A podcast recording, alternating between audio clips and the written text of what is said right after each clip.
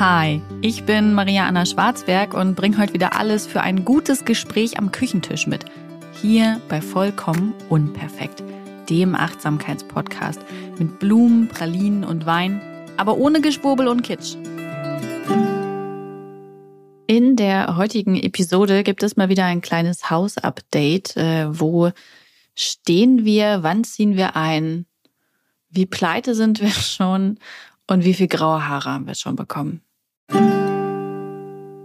Also ich hatte ja letztes Mal diese Metapher mit dem Laubbläser, der vor unserem Haus steht und unser Bauleiter hält unser Portemonnaie davor und das Geld so fliegt einfach davon. Und dann habe ich gesagt, der Turbo läuft gerade beim Laubbläser. Jetzt haben wir ihn ausgestellt. Ich würde sagen, das ist der Stand der Dinge. Mein liebster Satz vom Bauleiter war, wir dürfen jetzt einfach gar keine Wand mehr aufmachen. Wir haben einfach keine Kohle mehr, um die wieder zuzumachen. Und ich meinte so, okay, also ignorieren wir jetzt die Probleme einfach, die möglicherweise bestehen? Ach, da bestehen keine Probleme mehr. Nein, da hat er auch recht. Wir haben jetzt ja tatsächlich unten sehr viele Wände aufgemacht. Und da der komplette Fußboden raus ist, ist jetzt halt auch nichts mehr, was wir nicht hätten sehen können. Das Problem eines 175 Jahre alten Hauses ist, man kann vorher viel prüfen und checken und machen und tun und trotzdem weiß man halt einfach nicht, was da für Überraschungen kommen. Das hat uns die Frau von der Bank gesagt, das hat uns unser Bauleiter gesagt, äh, das haben uns Menschen gesagt, die schon solchen, solche alten Projekte gekauft haben. Und natürlich haben wir gedacht, ach, bei uns wird es nicht passieren. Das ist so ein bisschen wie wenn man schwanger ist und einem alle sagen, ey, das wird manchmal auch ganz schön, ganz schön krass werden, so, ne? Also diese, dieser Grad an Übermüdung, egal was für ein tolles Baby du hast, der ist schon, schon manchmal heftig. Und dann denkt man sich so, hm, mein Baby nicht. Es gibt dafür auch einen Fachbegriff, ich habe ihn nur leider vergessen. Naja, der ist auf jeden Fall, das ist es so bei uns gewesen, dass ich dachte, mm -mm, bei unserem Haus wird alles toll sein. Dann hat jemand die Dielen angehoben und gesehen, dass unser Fundament Sand ist. Nett, einfach nett. Ist halt vorher nicht aufgefallen, weil die Dielen halt, ja, die waren alt, aber die lagen, sahen auch super aus und da war auch Teppich drüber und so. Jetzt wissen wir auch warum, weil ansonsten stellt euch mal vor, da hätte jemand Staub gesorgt. Hab ich letztes Mal schon gesagt, ne? Einfach mit so einem Hühler wäre das Fundament weg gewesen. Ich finde es wirklich ein bisschen amüsant. Ich finde es auch immer noch spannend, diesen ganzen Prozess zu beobachten. Und genau, wie ist der Stand der Dinge? Also, wie angekündigt, haben wir jetzt tatsächlich den Boden rausnehmen lassen.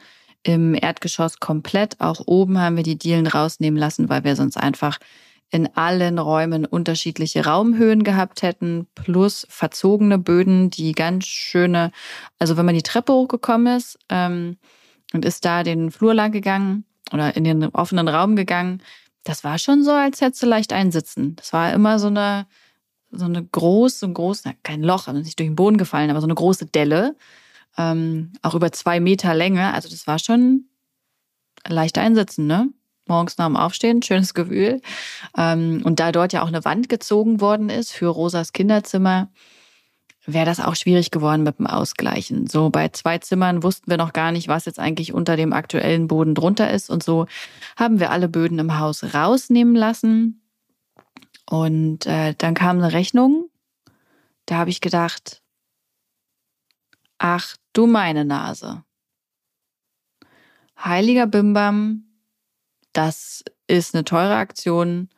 Diese Kosten haben wir so nicht kommen sehen. Dann habe ich den Bauleiter angerufen, habe ihm gesagt, wir haben gerade die Rechnung bekommen von Firma XY für ne, alles rausreißen, dies, das und so. Summe X. Und der wiederholte das dann auch mit so einem, mit so einem schönen, ich mache das mal nach, mit einer fiktiven Summe. 40.000 Euro. Und ich hörte schon an seiner Stimme, alles klar, die Kosten hat er auch nicht kommen sehen. Und äh, ich gesagt, ja. Ähm, naja, dann haben wir uns hingesetzt, haben die Kosten nochmal neu überschlagen, haben geschaut, was können wir erstmal streichen. Wir streichen erstmal die Fassade nicht mit Farbe, sondern von unserer Liste. Die macht nämlich noch zwei, drei Jahre. Die Farbe gefällt mir nicht ganz so gut und es könnte was gemacht werden. Aber wir haben gesagt, das hat nicht die Relevanz. Das wird jetzt hinten angestellt. Wir bleiben dieses schöne buntfarbene Haus erstmal noch, weil erstmal drin wichtig ist. Und ja, da die, wie gesagt, noch ein paar Jahre macht, bleibt sie erstmal, wie sie ist. Ich habe auch schon überlegt, ob man sowas nicht mal selber machen kann. Es folgte nämlich auf dieses, wir kalkulieren mal hoch und wir streichen ein paar Dinge, folgte natürlich, was können wir zum DIY-Projekt erklären. Hatten wir eigentlich nicht unbedingt vor, weil wir ja nun mal ähm, hier in Magdeburg wohnen und das doch immer knapp zwei Stunden Fahrt ins Wendland sind. Auf der anderen Seite haben wir aber gerade auch ein gewisses Maß an Zeit, relativ großes Maß an Zeit, um ehrlich zu sein, und haben gesagt, okay, dann machen wir einfach einen Teil selbst. So klassisches Bauherren, Bauherrinnen-Ding. Wir machen ein paar Sachen selbst. Und haben überlegt, streichen, yo, das können wir, das machen wir, da holen wir noch ein paar Freundinnen oder Bekannte oder wie auch immer dazu. Ja, mit mehr Menschen geht's ja auch schneller, dann ist auch so ein Haus im Zweifel schnell gestrichen. Zumal der Maler ja vorher schon alles abklebt, ne? der holt die Tapeten runter. Ich habe mich geweigert, dass ich das mache, gerade bei so einem Fachwerk, Lebenhaus. Ich möchte einfach, ich, ich kenne mich, ich ziehe eine Tapete und habe irgendwie so eine halbe Wand in der Hand. Ähm, ja, das wird gemacht, die Wände werden begradigt und es wird auch schon grundiert. Ich habe mir vorgestellt, wenn ich da mit so einem riesigen Grundierpinsel durch die Gegend schwenke, dann ist der Estrich wahrscheinlich wieder feucht, aber die Wände sind trotzdem noch nicht fertig. Aber wir übernehmen dann das Streichen. Klassiker. Wir werden das äh, Parkett selbst verlegen, so ein Klickparkett. Wird sicherlich ein bisschen dauern. Auch da haben wir einfach uns Unterstützung dazu geholt, damit es ein bisschen schneller geht. Wir bauen die Türen selbst ein. Da haben wir zum Glück jemanden, der hat es schon mal gemacht. Ansonsten hätte ich nämlich laut gelacht. Ja, ich und eine Tür einbauen klingt erstmal nicht so nach mir, obwohl ich ja schon jemand bin, bin schon sehr autodidaktisch und bringe mir Dinge bei und kann dann auch vieles. Nicht immer alles super gut, aber so im Groben. Ähm, aber es wäre natürlich wieder Zeit gewesen, ne? mir erstmal beizubringen, wie man eine Tür einbaut und das dann siebenmal im Haus zu machen. Finde ich schon ganz cool, dass wir da jemanden haben, der ja einfach schon ein paar Mal Türen eingebaut hat. Und ich glaube, wenn man dann den Dreh raus hat, kann man es halt auch einfach. Wir haben ein Nebengebäude im, Garten stehen, das muss abgerissen werden. Da warten wir gerade auf die Abrissanzeige von der unteren Denkmalschutzbehörde. Also, falls Sie zuhören, wir freuen uns, wenn Sie sich melden, damit wir das Ding abreißen können. Auch das machen wir selbst mit Freundinnen und ähm, ja, das Coole ist, das ist so ein altes 50er Jahre, keine Ahnung, Pappmaché-Ding. Wenn das weg ist, ist es weg. Die hintere Wand davon bleibt stehen, weil das die Nach also weil das die Wand ist zum Nachbargarten. Und auch das Fundament lassen wir gleich. Da wollte ich das Gewächshaus draufstellen und unsere Terrasse mit äh, Sandkasten und Matschküche und so einem Kram. Also halb so wild, haben wir uns erzählt. Das sind auch die Dinge, dabei bleiben wir, die machen wir jetzt selbst. Da können wir einen ganzen Schwung Geld sparen und ähm, ja, können da so ein bisschen die Mehrkosten ausgleichen. Die Fassade, wie gesagt, bleibt erstmal wie sie ist. Äh, wir haben uns gedacht, Einfahrtpflastern brauchen wir nicht. Da kommt Kies hin. Da kommen drei Tonnen Kies. Kostet richtig wenig, sieht super schick aus. Erfüllt voll den Anspruch, den ich immer habe. Ne? Es muss ästhetisch sein, es muss praktikabel sein und es muss auch finanziell passen. Es muss nicht immer billig sein. Ähm, so, ne, Qualität und so muss schon stimmen. Aber in dem Fall ist es eine Einfahrt. Ich möchte die einfach nicht für 5000 Euro pflastern lassen, weil da niemals ein Auto langfahren wird, weil es eine reine Einfahrt ist zum Reingehen und für Fahrräder. Wir uns die mit dem Nachbarn teilen. Und nee, das ist, das ist, ich sage immer, das ist wie Winterreifen kaufen. Das, das siehst nicht mal, dass das ein anderer Reifen ist und hast Herr Jemine viel Geld gelassen. Hm? Möchten wir nicht, kippen wir Kies hin. Ähm, das Einzige, was da langrollt, ist mal irgendwie ein Fahrrad oder ein Kinderwagen. Die Mülltonnen stehen auch gleich vorne. Ich hatte jetzt keinen Bock, irgendwie über zehn Meter Weg dann die, die Mülltonnen zu rollen. Das wäre schon unbequem bei Kies. Also Geld gespart. Yippie yay. Dann haben wir gedacht, wir könnten natürlich auch den Trockenbau selber machen, weil das klingt ja eigentlich gar nicht so schwer, ne? So ein paar Holzlatten und dann ausrichten und dann kommen da so Gips und OSB-Platten drauf und jüt, jüt, jüt, jüt, jüt, verschrauben. Ich glaube, irgendwas muss man daran auch noch verfugen. Ähm, haben wir gedacht, könnten wir überlegen. Ähm, das war auch der Punkt, da haben wir uns quasi alles zugetraut, was wir jetzt, was noch kommt, könnten wir selber machen. Wir haben sogar recherchiert, wie gut man Fliesen selber legen kann. Und habe ich das so gelesen, habe gedacht, das kannst du knicken, Stefan. Nichts gegen deine Fähigkeiten, aber wir haben das noch nie gemacht. Für diese beiden Themen, wenn die anstehen, haben wir auch kaum Unterstützung, ne? weil da einfach unsere Menschen alle selber nicht da sind oder eingespannt sind. Und es ist einfach ein ganzes verdammtes Haus. So in der unteren Etage, bis auf einen Raum müssen alle Außenwände noch gedämmt und mit Trockenbau gemacht werden. Äh, das Bad muss noch mit Trockenbau gemacht werden, unten und oben.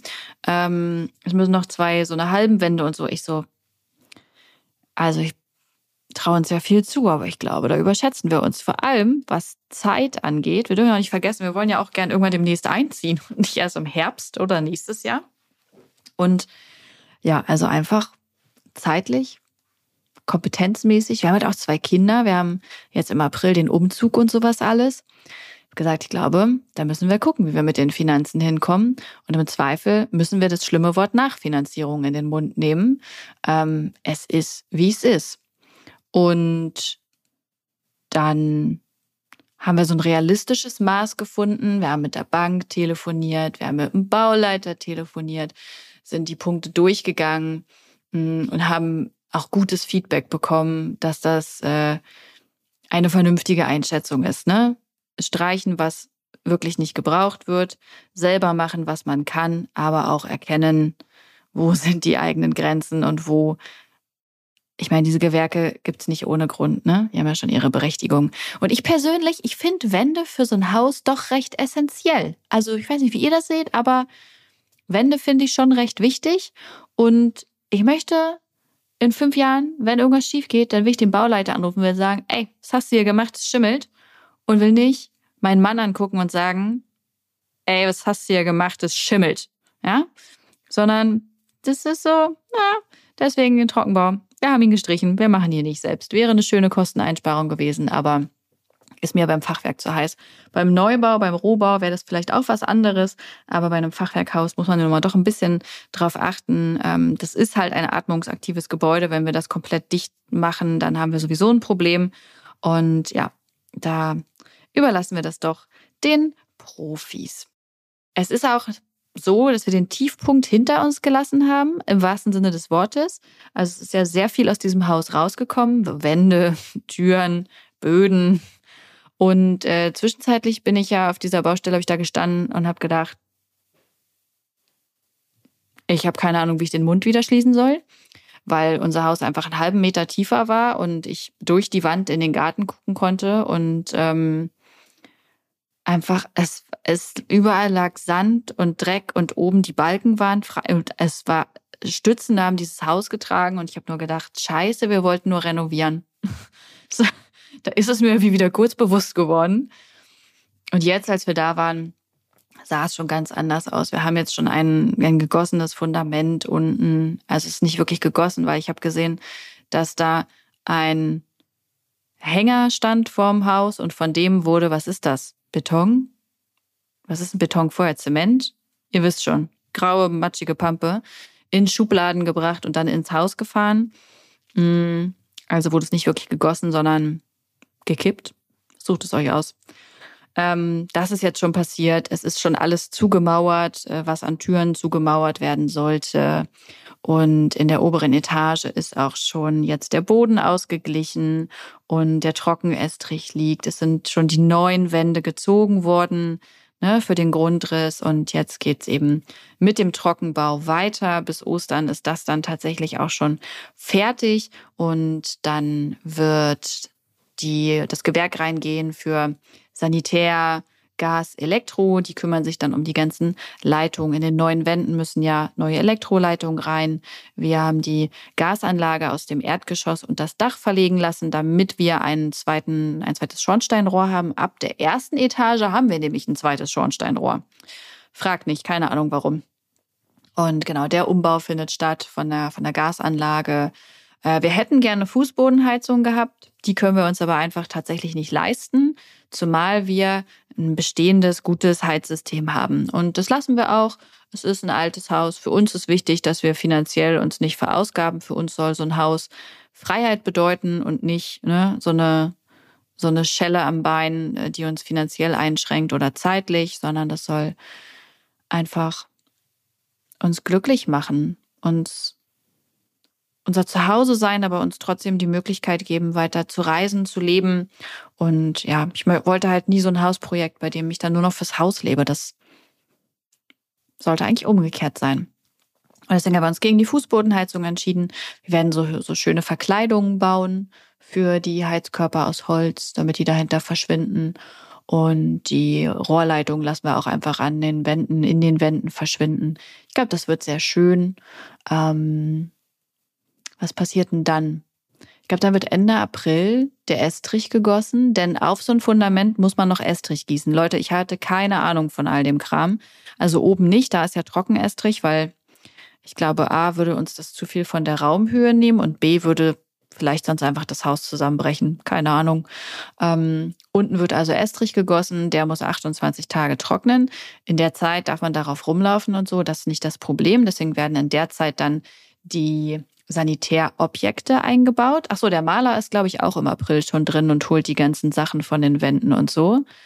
Ähm, und im Mai, genau, werden dann die ganzen Sanitärobjekte eingebaut. Und in der letzten Maiwoche müsste dann der Estrich trocken sein.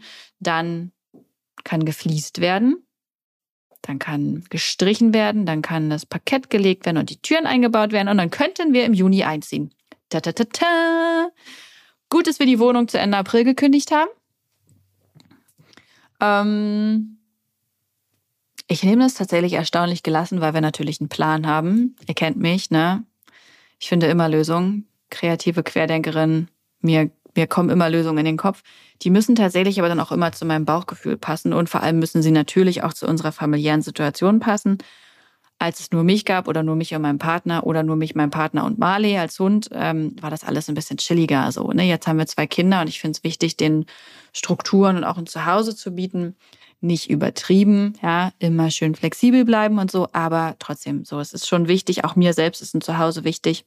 Wir haben gesagt, wir halten unseren Kündigungszeitraum, weil wir auch merken, die Pendelei hängt sich natürlich ganz schön an, Magdeburg-Wendland und weil wir jetzt halt auch unseren Abschluss an Magdeburg gesetzt haben für uns. Also wir konnten jetzt nochmal letztes Jahr im Juli haben wir das Haus gesehen. Ne? Ich glaube im August haben wir dann alles festgemacht. Ich glaube, im September waren wir beim Notar. Seit November gehört es schon uns. Wir hatten jetzt viel Zeit, nochmal Großstadt zu genießen. Und wir sind jetzt einfach bereit. Wir freuen uns raus aufs Land zu ziehen. Ich freue mich auf all die Erlebnisse, die Eindrücke, die Menschen, auf alles, was kommt. Und ich meine, bei uns steht so viel Veränderung an mit dem Haus, mit dem neuen Landkreis, bei mir mit dem Jobthema, neue Kita und so. Also es ist so viel Bewegung drin und ich möchte jetzt gern dann auch weitergehen. Ähm, ich genieße das jetzt auch gerade noch, aber ich freue mich auf alles, was da kommt. Deswegen haben wir unsere Kündigung eingehalten. Auch unsere Kita endet dann. Wir werden nochmal Ende April eine kleine Abschiedsfeier machen mit unseren Freundinnen und unserer Familie hier in Magdeburg. Wir haben auch in der Kita natürlich nochmal eine Abschiedsfeier. Und wenn ich daran denke, dann könnte ich schon auch ein bisschen heulen. Ähm, und es ist okay, dass Abschied und Neubeginn eben auch Trauer und Vorfreude simultan sein können und dürfen, dass diese Gefühle nebeneinander existieren können. Und ähm, das werden wir auch unserer Tochter zeigen und sie dabei begleiten. Sie darf weinen, sie darf wütend sein, sie darf diesen ganzen Schmerz fühlen. Wir sind für sie da. Und gleichzeitig oder danach oder davor können wir uns auch wieder freuen auf alles, was kommt. Wir werden bestimmt auch noch ein paar Monate ähm, darüber reden oder solange es eben dauert, ja, bis es für sie kein Thema mehr ist oder bis es auch für uns kein Thema mehr ist. Und ja, Ende April brechen wir also in Magdeburg unsere Zelte ab. Wir fahren dann erstmal für ein paar Wochen nach Großbritannien, ähm, weil wir in der Zeit im Haus nichts machen können, weil wir in der Zeit wohnungslos sind, aber einen Camper haben, weil wir Elternzeit haben und uns sehr darauf freuen, wieder nach Großbritannien zu fahren. Ich bin ja sehr Großbritannien begeistert, mein Mann auch. Wir reisen einfach immer wieder gern hin, waren schon sehr oft da, auch zu Emmas Elternzeit. Da waren wir vor allem in Schottland und dieses Mal planen wir Richtung Devon, Cornwall und äh, Wales zu gehen. Ähm, ja, wenn wir wiederkommen, überbrücken wir noch ein ganz bisschen bei unseren Eltern, aber da ist dann ja sowieso unser Großteil der Arbeit im Haus. Ne, da können wir dann wirklich was machen mit den Böden und Streichen und so weiter. Das ist auch toll, dass wir unsere Eltern als Unterstützung haben, gerade in der Kinderbetreuung und so. Und dann werden wir wohl im Juni einziehen. Wir werden um Jahre gealtert sein. Ich fühle mich jetzt schon manchmal um Jahre gealtert, einfach so mit zwei so kleinen Kindern ein Hausbauprojekt zu machen. Ist schon tough. Also es geht, aber ich merke schon, dass es eine taffe Sache ist. Ist auch okay. Wir wissen wofür und wir wissen, es ist zeitlich begrenzt. Das finde ich immer wichtig. Ähm, es ist halt super viel Planungsaufwand. Ehrlicherweise, ich habe keine Ahnung, wie Menschen das machen, äh, wo beide voll arbeiten und dann irgendwie noch kleine Kinder im Spiel sind. Das wäre mir wirklich ein bisschen zu viel, ähm, weil es wirklich immer wieder Planung ist, immer wieder Absprachen, immer wieder äh, Lösungen suchen, dann allein schon die ganze Fliesenauswahl, Badarmaturenauswahl und sowas alles. Das ist wirklich ein Ritt. Und wir wussten schon ganz genau eigentlich, was wir wollten. Wir wussten, welches Parkett wir wollten. Wir wussten, wir wollen die Wände weiß lassen und so. Wir wussten grob, welche Türen. Also es war bei uns nur noch Finalisierung und trotzdem ist es immer wieder Aufwand, der ansteht. Und wir haben gerade recht wenig Freizeit. Das macht alles Spaß, aber ihr wisst, was ich meine. So Freizeitausgleich ist wichtig. Wir versuchen uns auch trotzdem Pausen zu nehmen. Und deswegen werden wir auch in diesen Urlaub fahren, auch wenn das vielleicht ein bisschen absurd klingt. Aber ich freue mich darauf, da dann wirklich wieder Freizeit zu haben, Zeit mit den Kindern zu haben, diese besondere Umbruchphase auch nochmal intensiver bei uns allen begleiten zu können und danach eben in dieses Neue gehen zu können. Also für uns funktioniert das gut und fühlt sich richtig an. Und ähm, ja, auch Altern lässt uns natürlich die Geldsumme. Ich habe halt einfach noch nie in meinem Leben so viel Geld ausgegeben.